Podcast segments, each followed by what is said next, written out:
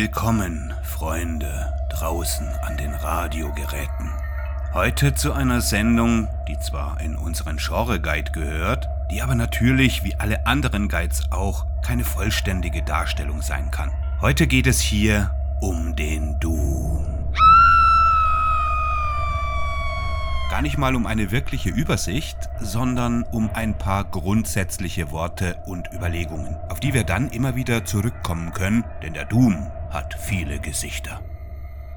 Einen spezifischen Doom-Sound gibt es nicht. Er kann von einem schnellen Abtempo bis hin zum reinen Brodeln und Dröhnen reichen. Er kann den Hörer wie eine Dampfwalze überrollen oder ihm eine Reise anbieten, die von tief unter der Erde oder des Meeres bis in die Weiten des Weltalls oder der eigenen Psyche führt. In andere Welten oder in irgendeine Wüste, staubbedeckt und brütend heiß. Eins hat der Doom und seine zahlreichen Subgenres aber dann doch gemeinsam. Die Atmosphäre und die Leidenschaft, die durch kein anderes musikalisches Genre in dieser Form erreicht werden können. Wenn man die Sendung über den Okkultrock dazuzählen will, die ich schon gemacht habe, das sollte man, dann ist das hier als eine Art Fundament zu verstehen und beileibe nicht das letzte Wort zu diesem Thema. Ihr merkt ja, ich komme immer wieder darauf zurück und auch die härtesten Songs der 60er Jahre gehören im entferntesten irgendwie dazu.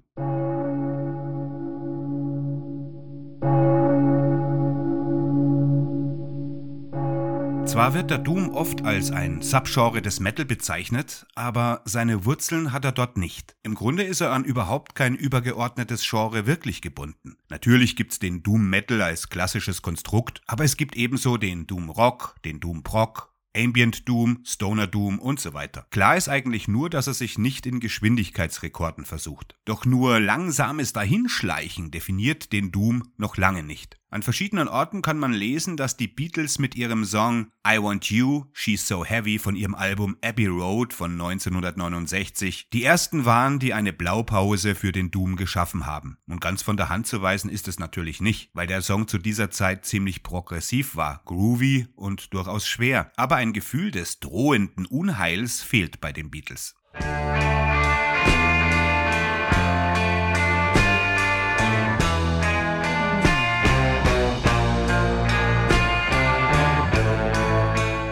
Auf die Beatles referieren wir natürlich immer wieder, wenn es um die Anfänge des Genres geht. Dabei ist es ganz egal, welche Genres das sind, weil die Beatles stehen meistens tatsächlich als erstes da. Es gibt fast nichts, was die Beatles nicht schon gemacht hätten. Aber kommen wir zurück zu diesem drohenden Unheil. Das ist ein großer Markstein, den wir benötigen, um das Genre etwas besser zu verstehen. Und natürlich, es gibt den Doom auch in einer positiven Stimmung. Aber wie könnte ein Genre nach Sonnenschein und guter Laune duften und sich gleichzeitig nach dem Untergang, dem Unheil, dem Verderben, der Verdammnis benennen? Das kann eben nur geschehen, wenn man sich rein auf die Langsamkeit eines Songs konzentriert. Natürlich wird das auch getan, aber wirklich weiter bringt uns das jetzt nicht. Die Sache ist etwas komplizierter. Schauen wir uns dazu den zweiten Kandidaten an, der oft genannt wird. Led Zeppelins Dazed and Confused. Geschrieben wurde der Song 1967 vom Folksänger Jake Holmes als ein Liebeslied. Auf Zeppelins Debüt von 1969 wird daraus lyrisch gesehen zwar auch nichts anderes, aber allein der Anfang, als John Paul Jones einfach nur seinen zähen Bass rollen lässt und Jimmy Page da einige psychedelische Elemente darüber legt, es hat was von diesem drohenden Unheil, nach dem wir suchen.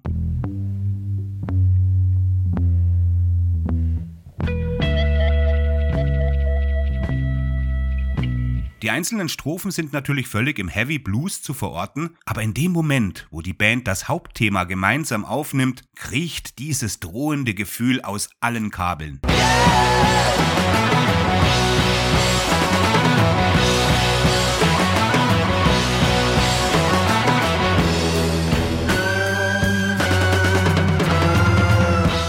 Der atemberaubende Tempowechsel mit diesem bollernden Bass und Bonzos Schlagzeugwalze zeigt dann einmal mehr, was Led Zeppelin in dieser ja frühen Phase zum Heavy Metal beigetragen haben.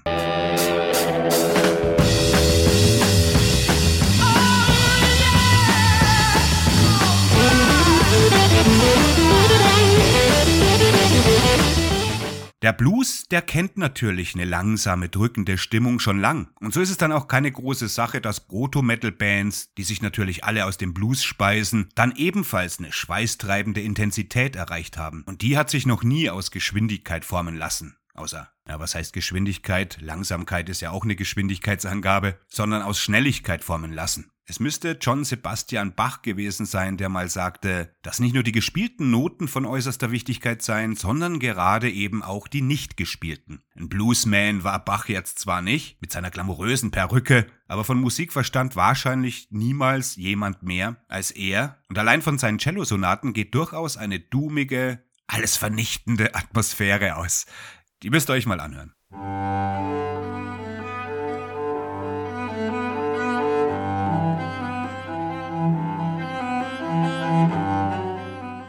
Aber ganz egal, wo wir auch suchen wollen, es gibt definitiv zwei Bands, die ein drohendes Unheil mit einer bis dahin unfassbaren Heaviness darboten. Die eine, Blue Cheer, erreichte das durch eine bis dahin nie dagewesene Lautstärke, mit der sie Eddie Cochranes Klassiker Summertime Blues förmlich zerquetschten und auf ein verstörtes Hippie-Volk spuckten.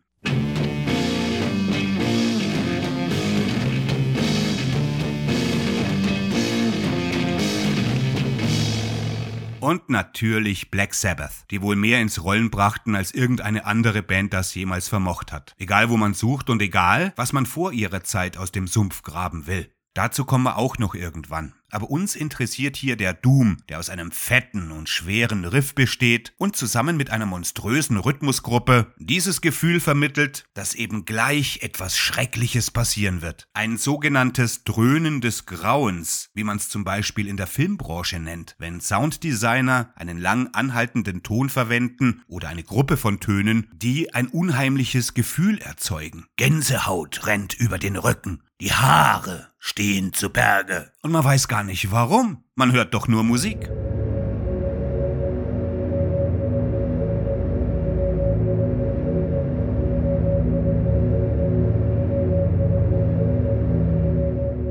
Auf Black Sabbath trifft all das zu, was man unter Doom versteht oder unter Doom subsumieren kann. Bei ihrem Namen wurden sie inspiriert von dem italienischen Horrorklassiker von Mario Bava aus dem Jahre 1963, der im Original die drei Gesichter der Furcht heißt, nur eben auf Italienisch. Also hatte sich die Band auf den Banner geschrieben, mit ihrer Musik dieselbe Furcht zu erzeugen wie diese Filme, die damals in bestimmten Kreisen recht populär waren. Was sind das für bestimmte Kreise? Naja, das sind im Endeffekt auch keine anderen Kreise als heute. Das sind wir, die wir auf Doom stehen, auf so Kulte stehen, aufs Makabere stehen, oft natürlich Jugendliche oder, so wie ich, ewige Kinder, wenn man so will.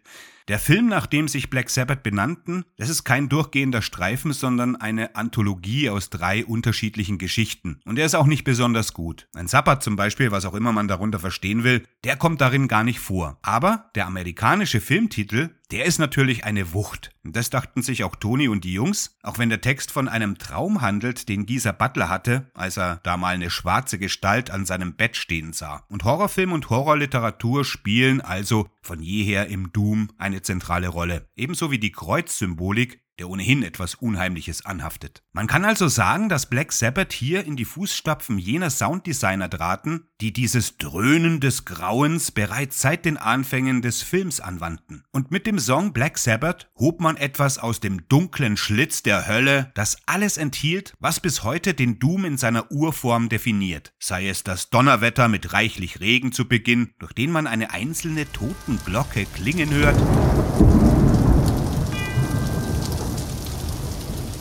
sei es der sogenannte Teufelsintervall, mit dem die Band dann mit einem leicht abgewandelten Thema der Orchestersuite die Planeten des Komponisten Gustav Holst einsetzt, namentlich mit dem Auftakt zu Mars, der Kriegsbringer.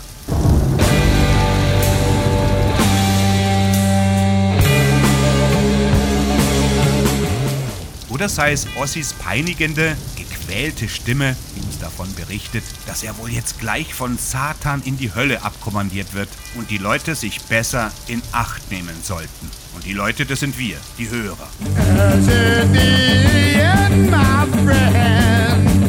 Man kann sich wohl kaum vorstellen, wie diese Hörer sich fühlten, als sie das zum ersten Mal an einem Freitag, den 13. im Jahre 1970 hörten, als doch ein paar Jahre vorher erst der Summer of Love ausgerufen wurde.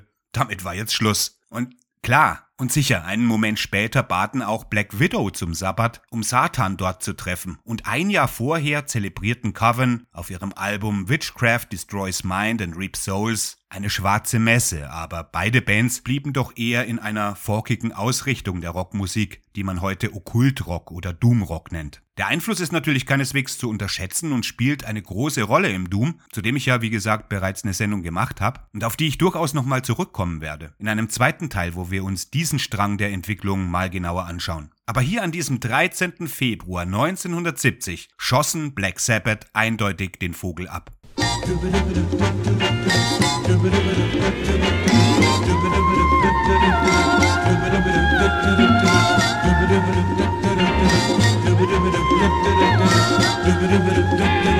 But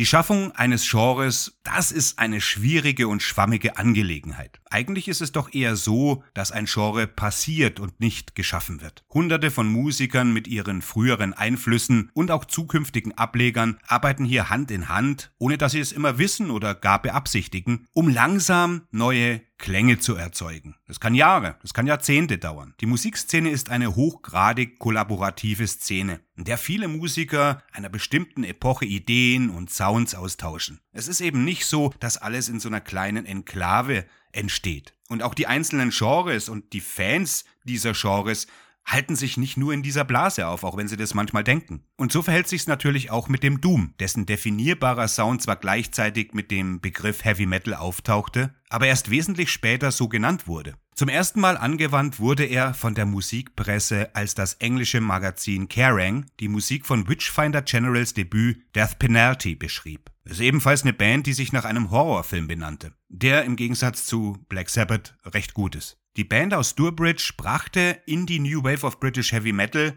die zu dem Zeitpunkt immer schneller zu spielen begann, die Atmosphäre eines alten Englands zurück, wo Hexen und Magie quasi in jeder Taverne lauerten und öffentliche Hinrichtungen zu einem schönen Nachmittag gehörten. Allein der selbstbetitelte Song der Band setzte Standards, die bis heute nicht weniger zitiert werden als das, was Black Sabbath aufs Parkett gebracht haben. Diese ganze Witchfinder, Hexensuche, Hexenverbrennung, Inquisitionsgeschichte zum Beispiel. Oder auch die bösen Nonnen. Diese Bildsprache, die wir eben alle am Doom schätzen gelernt haben.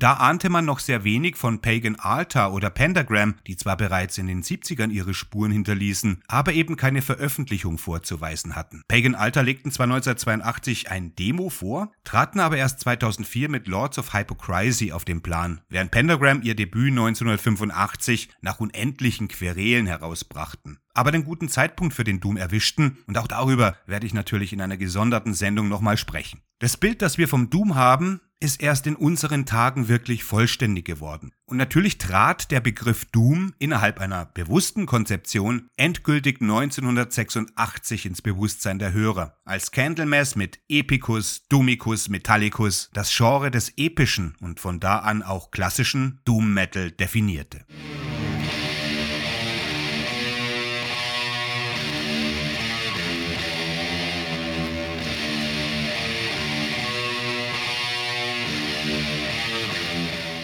Da Candlemass und vor allem ihr Mastermind Live Edling unverhohlen Black Sabbath verehrten, war schnell der Bogen zurück in die 70er gespannt. Und jetzt hatte man einen Begriff, mit dem man ein Genre zusammenfassen konnte, das zwar bereits zu diesem Zeitpunkt sehr vielseitig war, aber eben dieses ganz besondere Gefühl entstehen ließ, dieses drohende Unheil, wenn auch Candlemass dem Ganzen einen erhabenen und epischen Anstrich gaben. Und schnell waren die Enthusiasten dieser atmosphärischen Langsamkeit weltweit dabei, nach weiteren Einflüssen zu suchen und eine Ahnengalerie zusammenzustellen, so wie man das eben immer macht. Black Sabbath waren nicht mehr nur länger die Väter des Heavy Metal, sondern auch des Doom. Zu diesem Zeitpunkt noch sowas wie ein kleiner Bruder, der etwas länger brauchte, seine sieben Sachen zusammenzubekommen, aber dafür bis heute die eigenwilligsten Fans sein eigen nennt. Bands wie Pentagram, Trouble, The Obsessed, Witchfinder General und St. Vitus hatten ja bereits eine starke Anhängerschaft, als Epicus, Dumicus, Metallicus die Metalmassen im Sturm eroberte. Der Stil, der heute als Doom Metal bekannt ist, der florierte also bereits in der Tradition, die von einer Reihe von Bands am Leben erhalten wurde, unabhängig davon, ob er als Subgenre des Metal betrachtet wurde oder nicht. Ich habe es ja oben erwähnt. Der Doom wird zwar dem Metal-Genre zugerechnet, aber das ist nicht in jedem Fall korrekt. Aber damit war jetzt noch lange nicht Schluss. Anfang der 90er bebten nicht mehr nur die Kathedralen,